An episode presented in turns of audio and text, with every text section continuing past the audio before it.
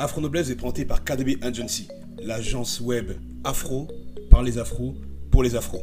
Site web, podcast, réseaux sociaux, logo, on s'occupe de tout. Vous n'avez qu'une chose à faire, pensez à votre vision et vous la coulez douce devant Afro Noblesse. Bonne écoute. Est-ce que les mariages princiers te font rêver? Est-ce que les exploits sportifs euh, de Lionel Messi, d'un Cristiano Ronaldo, d'un LeBron James et tant d'autres te font vibrer? Est-ce que les épisodes de Avengers stimulent ton imaginaire? Eh bien, si tu réponds oui à ces trois questions, sache que cette vidéo est faite pour toi. Je suis Ludovic Herman Wanda, écrivain et formateur en maîtrise du langage soutenu. Et par ailleurs, je suis fondateur du concept d'Afro-Noblesse dont voici la chaîne. Cette chaîne Afro-Noblesse, euh, si elle est ouverte à tous, il ne s'agit pas d'une secte, encore moins d'une grotte, euh, il n'empêche qu'elle est dédiée, qu'elle concerne spécifiquement les afros. Je ne suis pas un Black Panther, pour autant, je suis sensible à la communauté afro à laquelle j'appartiens et à laquelle je crois pouvoir euh, répondre à un certain nombre de problématiques. Bienvenue à l'épisode numéro 1.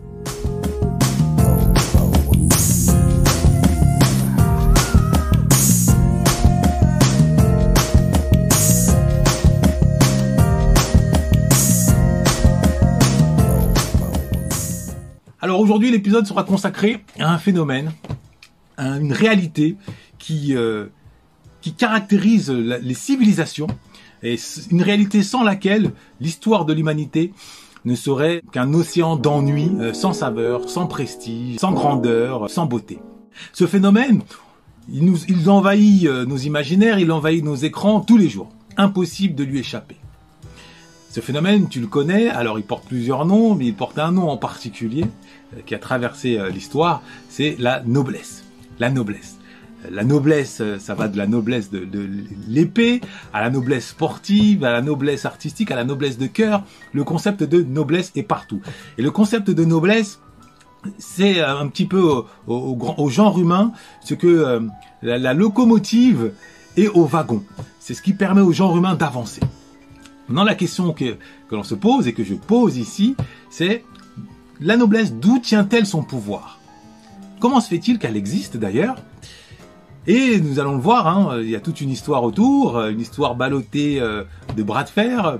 Et in fine, nous, nous verrons euh, comment les, les, afros sont-ils, peuvent-ils être concernés par la noblesse? Euh, étant donné que moi, le but de, de ma chaîne, c'est précisément faire accéder à un maximum d'afro eh bien à la noblesse. Euh, pour le dire autrement, euh, faire sortir un maximum d'afro de soit la mentalité ghetto, soit la mentalité blédard, deux fléaux qui euh, qui ravagent notre communauté. Et je dis fléau, hein, donc je n'accable personne. il s'agit bien de deux maladies, hein, la mentalité ghetto que l'on voit dans les cités, de, Baltimore à Greeny, à la mentalité blédard c'est un terme péjoratif, bien sûr, je n'insulte personne, mais qui reflète aussi une forme de modalité. Mais ces deux notions-là, nous allons les voir dans, dans, une autre vidéo. Aujourd'hui, nous nous concentrons donc sur la noblesse, et euh, à l'issue de cette vidéo, eh bien, chaque afro pourra savoir s'il peut accéder, si euh, a les tripes pour accéder à la noblesse, et pourquoi d'ailleurs? Quel est l'intérêt euh, se cache derrière cette accession à la noblesse? Alors, l'histoire de la noblesse. De quoi s'agit-il? De quoi s'agit-il? Alors, aussi loin que les historiens sont remontés, hein, je me fie aux historiens, je me suis penché un petit peu sur la question. Eh derrière le concept, derrière le mot noblesse, se cache ni plus ni moins que le concept de dominant par la force. Euh, de dominant par la force rattaché à un territoire. Donc, en somme, le premier noble, nobilis, comme on l'appelait, c'est traditionnellement un petit peu le père, euh, le pater euh, dominum, c'est-à-dire qui dominait euh, par son pouvoir qu'il exerçait à l'égard de sa famille, mais plus largement à l'égard à l'égard d'un territoire. Donc en somme, c'était le roi. Le, roi qui dominait. J'ose quand même rappeler que le roi, c'est d'abord et avant tout le premier des guerriers et les grands rois que l'on connaît, qui ont, qui, qui font le, prestige euh, des pays européens, à commencer par la France, euh, de Clovis à Charlemagne, en passant par euh, Louis XIV, Napoléon d'une certaine façon, bien qu'il était plus empereur que roi, étaient avant tout des guerriers, y compris, bien qu'il ne fut plus roi, mais il avait, il en avait le statut quand même, Charles de Gaulle. Donc c'est dire que le, le, le, concept de noblesse, en tout cas le mot, est né dans ce nid-là, dans ce, rapport de domination par la force. Mais cela ne suffisait pas. Comme vous pouvez vous en douter, il était question de permettre euh, aux nobles, donc au roi, de pouvoir dormir sur ses deux oreilles sans craindre en pleine nuit de se faire égorger par ses sujets, par ses subordonnés, par ceux qu'il dominait en pleine journée. Et pour y parvenir, pour y parvenir, et c'est l'une des spécificités du noble, pour y parvenir, il fallait qu'il crée justement euh, un sentiment d'évidence. Il fallait qu'il apparaisse comme descendant directement de Dieu sur terre. Et pour cela, Rien de tel que d'apparaître avec des super pouvoirs. Et les super pouvoirs donc ne se limitaient pas à la force physique, hein, sans quoi euh, le premier animal venu, euh, l'ours, le lion, aurait pu très vite apparaître comme, plus fort que, que, que l'homme, mais pas du tout. Il fallait qu'il apparaisse comme des super pouvoirs humains. Et l'un des super pouvoirs dont a fait usage le noble, c'est le super pouvoir notamment architectural c'est l'émergence des châteaux ou euh, des pyramides, c'est selon. Donc, à travers la construction de châteaux, euh, qui ont joué un rôle déterminant pour l'imaginaire, eh bien, les nobles, les rois, et euh, par extension les princes, les ducs, les marquis, ont pu asseoir ce sentiment de, de, domination naturelle la notion de naturel est fondamentale dans l'esprit des dominés. Et les dominés, eux, avec les yeux qui brillaient comme ça devant toute, cette magnificence, devant toute cette grandeur, eh bien, ont accepté, se sont dit, se sont résignés à se dire que, en définitive, le monde est divisé en deux et que nous, nous sommes du côté de ceux qui sont dominés, tout en étant protégés, euh, dans le sens où, eh bien, le dominant avait aussi pour vocation, en plus de dominer, mais également de protéger.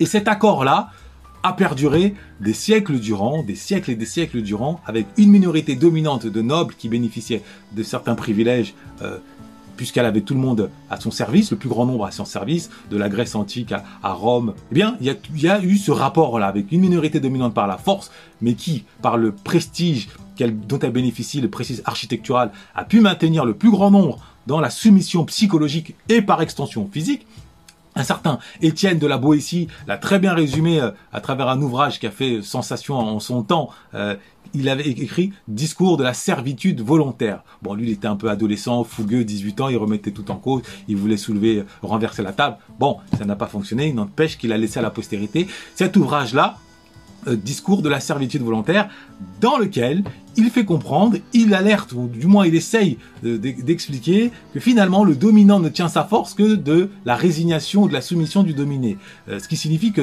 à partir du moment où le dominé refusera euh, sa posture de dominé et qu'il acceptera de se lever, finalement le dominant tombera.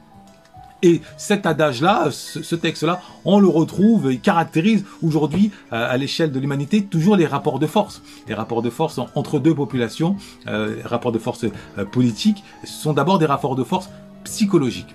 Il, faut bien comprendre. Donc, la noblesse, à l'origine, c'est ça, c'est le dominant physique, ensuite dominant architectural. Alors je, passe les siècles, hein, c'est pas un cours d'histoire, vous, l'avez compris, et nous arrivons, nous arrivons au Moyen Âge. Au Moyen Âge et surtout à l'aube, à l'aube de la Renaissance, qui est un tournant, un tournant bien spécifique. Alors je parle de, l'Europe, hein, je concentre mon propos. Euh, j'espère que vous avez saisi euh, à la sphère euh, en particulier occidentale. Eh bien, au Moyen Âge, qu'a-t-on observé? On a observé l'émergence d'une d'une certaine façon, d'une nouvelle noblesse, c'est-à-dire d'un corps, d'un nouveau corps qui possédait un autre super pouvoir. Au super pouvoir militaire, euh, on a vu l'émergence d'un super pouvoir qui lui était un super pouvoir jusque-là un peu limité, décrié, qui était le super pouvoir économique. Le super pouvoir économique détenu par ce qu'on appelait les bourgeois. Les bourgeois. Donc c'est un petit groupe qui, par euh, leur, euh, leur activité commerciale, tantôt parce qu'ils étaient banquiers, étant donné qu'on avait forcément besoin de banques, tantôt parce qu'ils étaient euh, voilà des, des, artisans euh, dont ils euh, qui, qui, vendaient des produits, eh bien ils ont pu constituer comme ça des, des, bourses et devenir et acquérir un pouvoir, un super pouvoir en comparaison du peuple lui qui se morfondait dans une forme de misère, dans une économie de survie. Et donc détenant ce super pouvoir, ils l'ont mis au service eh bien d'un autre super pouvoir qui leur a permis cette fois-ci de rentrer en concurrence directe avec les nobles euh, de l'ancienne époque. Et ce troisième super pouvoir, donc super pouvoir militaire, super pouvoir économique, ce troisième super pouvoir qui est l'ultime, vraiment le, super pouvoir des super pouvoirs, c'est la connaissance, la bonne éducation, la culture générale. Et ce super pouvoir-là a pu être accessible à la bourgeoisie, au, justement au 15e siècle, mais en particulier au 16e siècle, c'est-à-dire au moment où la première révolution technologique, à savoir l'imprimerie, eh bien au moment où elle s'est répandue, c'est-à-dire par l'avènement du livre, le bourgeois, qui était dans bien des cas attaché justement à des valeurs de mérite et d'effort, eh bien c'est rué vers ce super pouvoir-là qui lui a, une fois acquis, donné une assurance, une assurance euh, qui lui a permis ensuite de briser dans son esprit ce regard, cette soumission naturelle qu'il observait à l'égard du, euh, du noble jusque-là.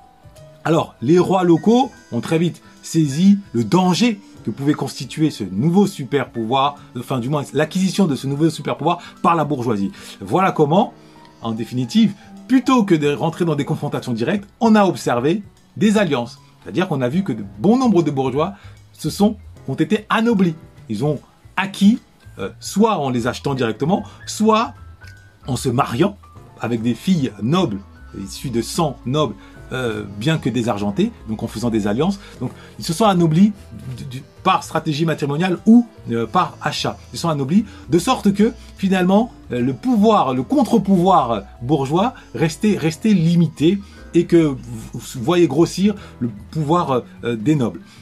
Maintenant, je, tiens à préciser, la particularité des nobles d'origine, c'était que, en plus de se sentir dominant, d'être dominant, eh bien, ce sentiment, il était fondé sur la certitude, sur la conviction, sur la conviction. Et aujourd'hui, on, en voit, on en a mesuré les dégâts avec la Seconde Guerre mondiale. On en a mesuré les dégâts un peu en, en amont avec la colonisation. Vous allez comprendre pourquoi. Eh bien, fondé sur la certitude que leur domination venait non seulement du ciel, mais qu'elle était surtout inscrite dans le sang. C'est-à-dire que le noble, c'est le créateur de l'idée de race. De l'idée de race. Quand j'entends l'idée de race, c'est pas lié uniquement à la couleur de peau. Ça, ça viendra au 19e siècle. Avant cela, l'idée de, race existait, mais elle était rattachée justement à des groupes, donc groupe, la famille essentiellement. C'est-à-dire que ça partait du principe que, ah, euh, je suis un noble, ça coule dans mes veines, c'est par l'hérédité, et par voie de conséquence, pour maintenir justement ce super pouvoir, qui coule dans mes veines, il est impératif de ne pas me mélanger. Et c'est cette idée de race, avec la pureté de la race, avec tout ce que vous l'avez compris, hein, ça, ça implique. Eh bien, le noble, c'est ce qui le caractérise. Donc, le, noble, avec le côté positif, entre guillemets, du noble, c'est qu'il domine par la force, par les super pouvoirs euh, architecturaux, mais son côté sombre, c'est qu'il incarne aussi la barbarie la plus absolue en termes d'idées, c'est l'idée, l'idée de race. Bon. Et cette idée de race a été donc secouée par, finalement, le contre-pouvoir émergent de la, bourgeoisie, qui sont venus. Euh, Molière l'explique très bien, d'abord dans, le bourgeois, dans le bourgeois gentilhomme, mais ensuite après Molière, c'est surtout euh, euh, Beaumarchais dans le mariage du Figaro, qui lui commence à faire en sorte que l'alliance qui avait émergé au, au, 15e, au 16e, au 17e siècle, finalement se transforme en bras de fer au 18e siècle, c'est-à-dire le siècle de la Révolution française, le siècle où L'Église a perdu tout son pouvoir, et quand on dit l'Église qui perd son pouvoir, ça signifie que la noblesse, qui enracinait son pouvoir dans un pouvoir sacré, dans un pouvoir atemporel, dans un pouvoir, comme je l'ai dit, qui venait de Dieu par l'intermédiaire donc de l'Église, eh bien, elle perd elle aussi son prestige au profit de cette néo-bourgeoisie, si je puis dire, néo-bourgeoisie révolutionnaire, euh, qui s'est gorgée de connaissances et qui, de fait, se dit, mais est-ce que finalement je dois encore me plier euh, subir euh, l'humiliation ou me plier face à ces faux nobles, face à ces nobles en carton, face à cette classe oisive, comme l'explique le sociologue Thorsten Veblen, qui qualifie la noblesse originelle de classe oisive, euh, juste bonne finalement à se distinguer, pas par son mérite personnel, mais par, entre guillemets, une illusion, ou la barbarie en, cas, en cas de conflit armé. Donc au XVIIIe siècle, eh bien la lutte finalement l'alliance se transforme en bras de fer, se transforme même en lutte des pouvoirs, et c'est comme ça qu'éclate la, révolution, la révolution française. La révolution française, on nous l'a enseigné dans les, livres d'histoire, euh, c'est pas le peuple qui renverse euh, l'aristocratie, hein. ça c'était une blague pour adolescents, on le sait maintenant. Bon, c'est la bourgeoisie, donc euh, le contre-pouvoir qui renverse la noblesse, le, le, premier pouvoir. Et c'est comme ça que s'est opérée la, Révolution française. Le peuple, lui, est resté peuple après la Révolution française, bien que ici ou là, bon, quelques membres du tiers état, on l'appelait comme ça, a pu, se, hisser, notamment euh, par le biais de, euh, l'armée, euh, a pu se hisser à, à différents rangs. Il n'en demeure pas moins que les ordres, le peuple restait le peuple, et les conflits de pouvoir se sont joués entre la bourgeoisie d'un côté et euh, l'aristocratie, enfin la noblesse de l'autre, autour de ce même titre, qui était le meilleur, qui avait le vrai super pouvoir, qui était le vrai légitime euh, sur le terrain de, du gouvernement, sur le terrain de la domination. Donc ça, c'est la Révolution française. On est vraiment dans la sociologie des rapports de force euh, entre la noblesse, qui se, enfin, autoproclamée, et la nouvelle noblesse de fait, qu'est la bourgeoisie. Nouvelle noblesse par l'argent, nouvelle noblesse par la connaissance. Donc alliance, bras de fer, euh, ça s'entremêle, ça s'entremêle, et on voit au passage surgir, surgir une troisième, troisième noblesse, une troisième noblesse. Et cette fois-ci, qui n'a pas pour super pouvoir son sang ou son glaive, qui n'a pas non plus pour super pouvoir son argent, son, son portefeuille, sa bourse, mais qui a pour super pouvoir encore un autre super pouvoir auquel on pensait peu, que Platon a essayé de mettre sous le tapis, jadis, et qui est le super pouvoir limite des super pouvoirs, au commencement était le verbe, c'est le poète. Le poète, au 19e siècle, c'est le siècle de, de, l'artiste, et le prince des artistes, c'était le poète, avec notamment le mouvement, euh, ce qu'on appelle le mouvement euh, romantique. Les Théophile Gautier, les... Euh, et j'en passe euh, en cascade. Étaient là les, Balzac bien qu'il était plus écrivain que poète. Enfin toujours est-il que cette nouvelle classe d'aristocrates on, les appelait les néo aristocrates euh, les néo aristocrates par l'art se sont installés euh, au cœur de la société ont suscité l'admiration dire que le noble originel le, le roi suscitait l'admiration par ses châteaux. Le bourgeois suscitait l'admiration par ses louis d'or par son argent. Eh bien le poète, lui, a suscité l'admiration par son don poétique. Et ces trois, euh, va dire mini bourgeois, mini noblesse, ont cohabité plus ou moins, se sont parfois fait la guerre. La comédie humaine hein, de de Balzac l'exprime très bien dans les illusions perdues euh, notamment. On voit bien que euh, c'est pas c'est pas euh, l'entente parfaite. Il y a des il y a des conflits euh, parfois aussi au, autour pour plaire à, à, des demoiselles qui sont tiraillées entre la noblesse de sang et d'époque d'épée la noblesse de robe les magistrats et la nouvelle noblesse artistique. Donc vraiment, ces trois sous-noblesses-là se sont donné le change pendant des siècles et des siècles, et on arrive, donc c'est la sociologie hein, du, de, la noblesse, la sociologie du pouvoir, et on arrive finalement à la question fondamentale, mais en définitive, en définitive, qu'est-ce que, qu'est-ce que, finalement, quelle est l'identité de la noblesse? Puisque on a vu qu'à l'origine c'était un titre autoproclamé qui cachait finalement simplement le, la fonction de militaire, et qu'ensuite ce titre a été battu en brèche par des bourgeois qui eux-mêmes estimaient mériter euh, ce statut-là d'être supérieur et eux-mêmes sont venus ensuite bousculer du coup par les artistes. Donc au bout du compte, on se pose la question qu'est-ce que être noble? Qu'est-ce que la noblesse? Quelle est l'identité euh, du noble? Bon, si l'on s'en tient d'abord de manière rigoureuse et structurelle à l'idée d'identité, qu'est-ce qu'une identité? Une notion qu'on entend partout, euh, à tout va, à corps à cri, l'identité française, l'identité musulmane, l'identité juive, l'identité africaine, l'identité panafricaine, l'identité masculine, l'identité... On entend cette notion partout. Et pour autant, on entend rarement sa définition, on entend rarement sa signification. Qu'est-ce qu'une identité? Eh bien, la réponse se trouve d'abord dans son sens premier. Une identité, c'est ce qui est identique dans le temps et dans l'espace. C'est ça une identité. C'est ce qui est identique dans le temps et dans l'espace. Bon, quand on regarde bien, si par exemple, euh, je prends une voiture, d'accord? Euh, Une voiture qu'on achète, en, on va dire en 2000. Au gré des années, 2010, euh, on change les, les, roues, on change un peu la carrosserie, parfois même on change le moteur. En 2015, donc la voiture qu'on a achetée en 2010, en 2015, elle n'a plus la même roue, elle n'a plus la même carrosserie, elle n'a plus le même moteur. Peut-on dire que c'est la même voiture? Peut-on dire que finalement c'est la même voiture, donc qu'elle est identique? Question se pose. Oui, non On dirait non. Donc, mais pourtant, on dira oui, c'est-à-dire le propriétaire, c'est toujours lui, donc c'est sa voiture. Donc finalement, l'identité, qu'est-ce que c'est? Alors on s'aperçoit, et ça c'est un, certain Berkeley qui l'écossais philosophe qui nous le dit, c'est que l'identité c'est d'abord le nom. C'est d'abord un nom.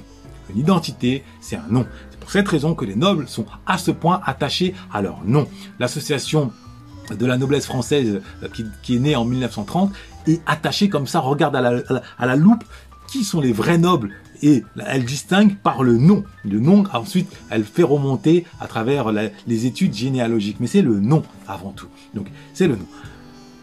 Problème, problème. Si je prends par exemple un stylo, un stylo, son nom c'est stylo, d'accord? Mais que finalement je l'utilise uniquement pour, si j'avais les cheveux longs, hein, pour attacher mes cheveux. Est-ce que le stylo serait toujours un stylo? Pourtant, il s'appellerait toujours stylo. La réponse coule de source. Bien sûr que non. Il deviendrait une forme de serre-tête. Vous l'appellerez comme on voudra, mais ça ne sera plus un stylo. Pourtant, je répète, il garderait le nom stylo. Donc, face à cette réalité, qu'est-ce qu'on peut finalement observer On observe qu'une identité, c'est le nom, mais le nom n'est qu'un indice de l'identité, n'est pas l'identité, c'est un indice, mais un indice qui peut parfois nous égarer. Qu'au bout du compte, ce qui caractérise une identité, l'identité d'un objet, c'est sa fonction. Sa fonction. Et cette fonction, parfois, ne correspond pas au nom auquel elle est censée euh, correspondre. J'ai pris l'exemple du stylo. On peut prendre les, mille et un exemples. Maintenant, la question qu'on se pose, c'est qui installe ou qui détermine la fonction d'un objet? La question se pose ainsi. D'accord? Alors le créateur, celui qui crée le stylo, il écrit un stylo, c'est un objet qui permet d'écrire. Ok, très bien. Un peigne, c'est un objet qui permet de peigner. Très bien. D'accord? Donc la fonction est liée à une action. Très bien. Mais concernant l'être humain, concernant l'être humain, c'est un peu plus compliqué. Étant donné que la définition qu'on a de nous-mêmes, elle nous vient de l'extérieur, tout comme elle nous vient de l'intérieur, de l'intérieur, la famille, ou voire même de nous-mêmes, de notre miroir. Donc là, ça nous, rend, ça nous met la tête dans un sac de nœuds. Imaginez par exemple, de l'extérieur, on vous dit que vous êtes euh, un moins que rien, alors que vous, dans votre miroir, vous dites que vous êtes un plus que tout. Crise d'identité, c'est compliqué. Autre exemple, de l'extérieur, on me dit que je suis noir, pourtant mon miroir dit que je suis marron. Et mon identité me dit que je suis noble aristocrate camerounais bamileke. Pareil, crise d'identité, comprenez? Donc finalement, l'identité attachée à l'être humain, c'est d'abord ce que lui, avant tout, pense être. D'accord? C'est lui pense être. Et ensuite, c'est ce qu'il accomplit et qui est vérifiable. C'est ça une identité. C'est-à-dire c'est le comportement au sens large. Euh, les, certains sociologues, notamment anglo-saxons, parce que les Français en la matière sont à la, traîne, euh, qui ont fait des études de behaviorisme, pardonnez-moi l'accent, hein, euh, breton, eh bien, ont réussi à identifier cette réalité. C'est-à-dire que l'identité d'un individu, à, les différences d'identité d'un objet, c'est son comportement, ce qu'il fait. Et ce n'est pas parce que votre ancêtre était un roi, était un prince, était un duc, que vous, de fait, vous l'êtes. Non. C'est par votre comportement qu'éventuellement, vous pouvez confirmer l'être. C'est pas uniquement par votre nom. Votre nom vous donne éventuellement un avantage dans l'imaginaire, comme ça a été le cas avec Napoléon III qui a pu surfer sur son nom pour être élu. Mais ensuite, c'est par les actions, c'est par vos actions. Donc tout ça pour dire, pour revenir à notre sujet, que finalement la, question de l'identité du noble, ça revient à la question qu'est-ce qui est la fonction, qu'est-ce qui caractérise un noble depuis la nuit des temps? Et là, est-ce que c'est euh, le pouvoir militaire? Est-ce que c'est le pouvoir économique? Est-ce que c'est le pouvoir artistique? La réponse, elle se trouve ailleurs. La réponse, elle se trouve ailleurs. La réponse, elle se trouve, elle, est née notamment tout cas, elle a été euh, spécifiée à la cour euh, de Louis XIV, bien qu'elle ait toujours existé de tout temps, depuis l'Égypte antique, en passant par l'empire des, Incas, euh, en passant également par l'empire mandingue de Sundiata Keita, et passant également par la cour de, de Russie, c'est toujours la même réalité. C'est-à-dire que finalement, on s'aperçoit que la fonction première d'un noble se trouve dans deux choses le langage, s'exprimer avec hauteur et l'élégance. C'est-à-dire que ces deux vrais super pouvoirs de l'être humain résident dans ça, le langage et la beauté. C'est aussi simple que ça. Alors vous me direz, mais de quoi tu parles Mais qu'est-ce que tu me racontes? C'est pourtant une réalité. Vous lisez Norbert Elias, il, va vous l'expliquer. Je vais vous donner ensuite un certain nombre de références, vous, vous allez pouvoir le, confirmer. Et pourquoi aujourd'hui, euh, plus que jamais, cette réalité s'impose? La famille royale euh, d'Angleterre, pourquoi ces mariages suscitent autant d'attention? C'est tout simplement parce que quand vous allumez votre télévision, ça brille. Ils incarnent la beauté, ils incarnent comme ça cette élégance euh, jusqu'au bout des ongles. Maintenant, est-ce qu'ils incarnent également euh, la, beauté linguistique? Ça, c'est peu de je, ne sais pas. On, les a peu entendus, mais tout du moins quand ils s'expriment, ils essayent de s'exprimer avec l'accent d'Oxford et non pas avec l'accent de Braxton, euh, du ghetto. D'accord? Et c'est ce qui caractérise aujourd'hui, à l'échelle mondiale, un noble. Un noble, c'est celui qui, lorsqu'il s'exprime, fuit la vulgarité, fuit euh, la laideur au sens large. C'est-à-dire que être noble, c'est combattre, c'est dominer les autres en se dominant soi-même. Et se dominer soi-même, c'est dominer son animalité hein, première. Et l'animalité première, c'est ce qui nous ramène, par le biais de la facilité et au nom de la liberté, c'est ce qui nous ramène à la laideur. Donc la vulgarité, c'est la laideur verbale, et à la négligence vestimentaire, la, laideur vestimentaire. C'est cela, euh, être noble. C'est se hisser finalement en dehors de soi-même pour finalement devenir un, surhomme, pour parler comme, comme Nietzsche, euh, mais devenir un surhomme, c'est pas uniquement être, c'est pas simplement être vaniteux, dire aux autres je suis mieux que toi. Non, c'est simplement être mieux que soi-même devant son miroir. Donc, pour le dire autrement encore, être noble, c'est en définitive être la vitrine du genre humain, être essayer d'être ce que le genre humain présente de mieux dans son image, qui n'est pas uniquement un aspect d'apparence, non. L'image, c'est ce qui offre, par le biais de la beauté, c'est ce qui offre du bonheur aux autres. C'est la particularité de la beauté. Pourquoi les musées euh, attirent autant de foule C'est parce qu'ils donnent, ils donnent euh, des, étoiles, ils mettent des étoiles dans les yeux des spectateurs. Pourquoi quand on se marie, on est tiré à 4 épingles, à 5 épingles, à 25 épingles? C'est tout simplement parce que c'est le jour où euh, le bonheur est censé être dans sa quintessence. Donc vraiment, la noblesse se résume à cela, à l'élégance. La force physique fut intense, c'était présenté comme tel. Aujourd'hui, on le sait que c'est pas le cas. Euh, la preuve en est, euh, les guerres mondiales ont été qualifiées de crimes contre l'humanité. Pourtant, l'Allemagne nazie était la suprématie de la puissance militaire quand on connaît un peu euh, comment s'est déroulée la Seconde Guerre mondiale, en tout cas dans les débuts, comment Hitler et toute son armée incarnaient la grandeur euh, en ayant attesté euh, l'organisation des Jeux Olympiques en 1938 à Berlin, où vraiment là, le monde s'est pâmé devant, même Hitler avait été déclaré le personnage de l'année, donc c'est dire. Et au bout du compte, on a vu que derrière cette magnificence militaire se cachait finalement la barbarie. Hein Norbert Elias l'a dit, l'homme est un barbare civilisé. Donc pour être un noble, il faut combattre cette propre barbarie. Et combattre cette propre barbarie, ça ne passe pas par les armes. Ça passe par la, beauté la, et l'élégance. Et ce n'est pas juste moi, euh, Ludovic Herman Wanda, qui le dit. Euh, ça a été vérifié, euh, notamment vous lisez les quatre accords Toltec, il est dit, le premier accord Toltec, donc c'est une science euh, millénaire, c'est avoir un langage impeccable. Il est dit également dans l'Égypte antique, les, deux dieux euh, les plus primés au-dessus de tous, c'est le dieu de la parole et, le dieu de la connaissance. Donc tout ça pour dire que le noble, c'est quelqu'un qui fait preuve d'élégance, qui a de la culture générale, qui a de la conversation, qui est toujours tiré à quatre épingles, qui se laisse pas aller à, la négligence. Donc voilà ce qu'il fallait comprendre aujourd'hui. Pourquoi les séries comme Downton Abbey, comme Chronique de Bridgerstone euh, euh, rencontrent un tel succès? Si ce n'est parce qu'elles offrent au monde ces deux critères de noblesse.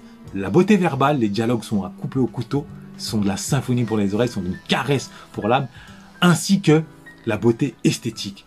Tout, est, tout, tout ne fait que briller, mais pas d'un côté briller bling bling. Hein. Non, non, c'est pas un clip de rap. Non, c'est la beauté, c'est le raffinement, c'est la beauté raffinée. D'accord? Donc, ma chaîne, là je m'adresse à tous les afros encore, permettra à chaque afro de comprendre que s'il veut être noble, s'il veut goûter au bonheur, il faut que ça passera par la, noblesse. Tout le monde parle du bonheur, mais qui offre réellement un chemin pour y accéder? Le bonheur, aujourd'hui, se résume pour beaucoup à faire des photos au bord de la plage ou au restaurant et les poster sur Instagram afin d'obtenir des likes. Alors que le bonheur qui se vit, le bonheur qui se vit, donc le bonheur en continu, ce n'est pas uniquement un papier glacé. Le bonheur qui se vit en continu, c'est le bonheur la bonne humeur, c'est le bonheur donc des sourires que l'on reçoit, les sourires que l'on donne, c'est le bonheur d'être à l'aise avec ses pensées, de ne pas être frustré. Donc ça passe par la maîtrise du langage, ça passe par une culture générale pour faire fuir l'ennui qui est un, des visages de la mort, ça passe par une élégance qui permet de s'imposer partout où l'on va. Voilà les, les, réalités. Mais vous vous en doutez, j'aurai l'occasion de revenir dessus à multiples reprises. Ce n'est pas la première, la seule vidéo, c'est la première. Euh, il y en aura d'autres euh, si Dieu veut bien sûr, je vais m'y efforcer. Si cela vous a plu, je vous invite euh, d'abord de 1 à liker, de 2 à vous abonner, de 3 à partager. Si ce n'est pas le cas, vous m'envoyez désolé. Si j'ai pu en vexer quelques-uns ou ennuyer, alors là, vous m'envoyez encore désolé. Et je m'arrêterai là-dessus. Euh, parce que je suis de ceux qui estiment que ceux qui lisent ont le devoir de transmettre et également de fournir leurs sources. Alors pour l'étude d'aujourd'hui, je me suis appuyé de cet ouvrage, hein, d'accord? Naissance de la noblesse de Karl Ferdinand Werner.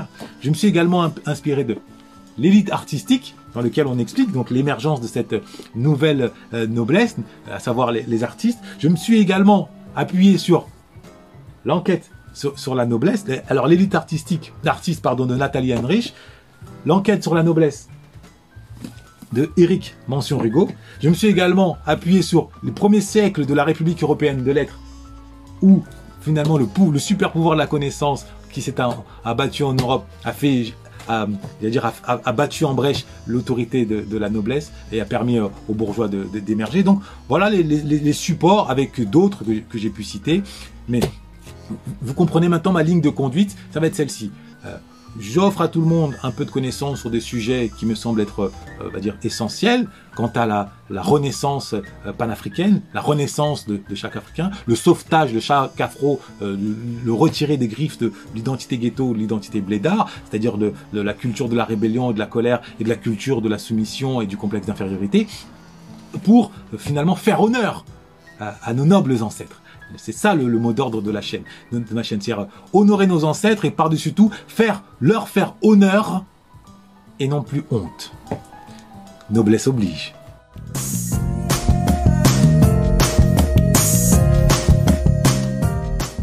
Afro Noblesse a été présenté par KDB Agency, l'agence web afro par les afros et pour les afros.